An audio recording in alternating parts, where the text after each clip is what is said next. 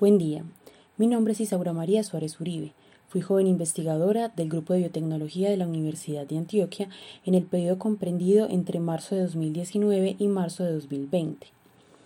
El título del proyecto del cual hice parte se llama Evaluación de la factibilidad de aislamiento de una cepa nativa de Botryococcus brownie.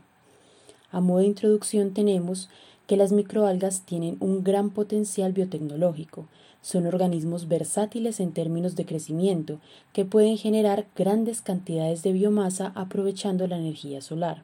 La biomasa algal tiene una amplia utilización, desde su uso como biofertilizante hasta la producción de biocombustibles. Por esta razón se ha estudiado Botryococcus brownie, ya que tiene un gran potencial por la cantidad de hidrocarburos que produce. Por esta razón, los cultivos de microalgas y su tratamiento juegan un papel fundamental para generar bases sólidas en la investigación de los compuestos con potencial sostenible y biotecnológico que éstas producen. Metodología.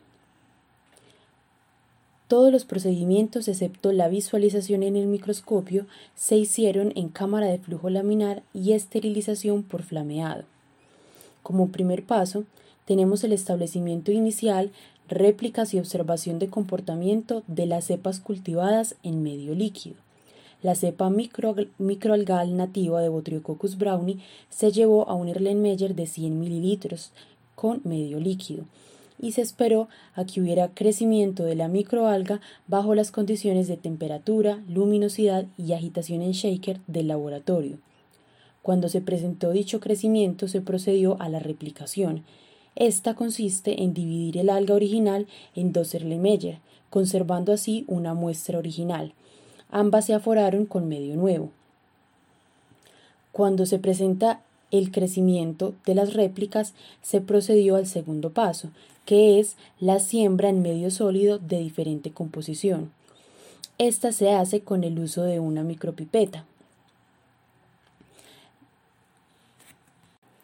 Se tomó una muestra de las réplicas de 100 microlitros y se llevó a un medio sólido seleccionado.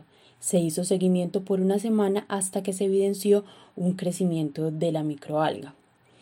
Se procede entonces al tercer paso, que son los aislamientos iniciales a través de la técnica de rayados sucesivos en placas de agar, es decir, en medio sólido.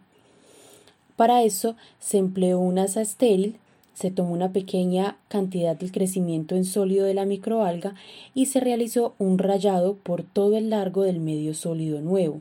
Esto con el objetivo de aislar células de la microalga que crezcan en colonias puras. El cuarto paso es realizar una búsqueda de esas colonias aisladas, como se observa en el zoom de la izquierda en la gráfica diagramada. Estas colonias aisladas serían libres de agentes contaminantes, principalmente otras algas, hongos y bacterias. Esto se realizó con ayuda de un estereoscopio. Las colonias aparentemente puras se llevaron a nuevos medios para su crecimiento. El proceso se repite cuantas veces sea necesario hasta comprobar por el paso número 5, que es la evaluación microscópica, que el alga está pura y axénica.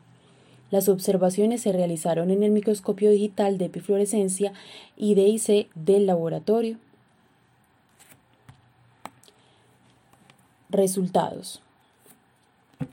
Se obtuvo tres aislados de Botryococcus brownie y en proceso para la obtención de cultivos axénicos. Puro significa que hay un crecimiento de una sola alga y axénico que no tenga crecimiento de hongos, bacterias y virus.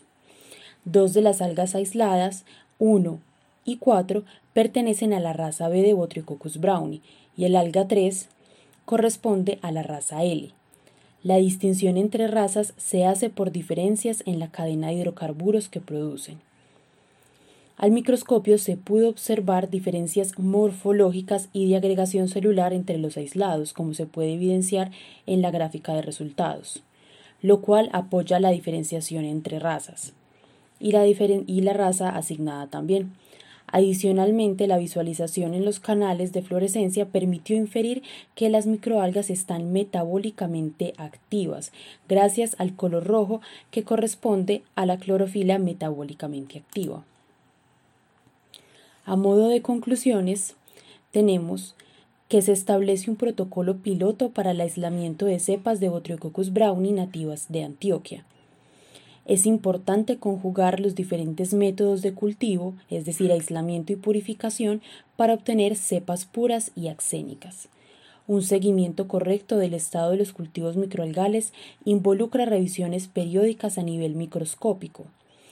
Y eh, por último, planteamos un reto y es que a partir de estos aislados se puede lograr hacer modificaciones genéticas de las cepas nativas de Botryococcus brownie de Antioquia y explorar su potencial como alternativa de energía sostenible.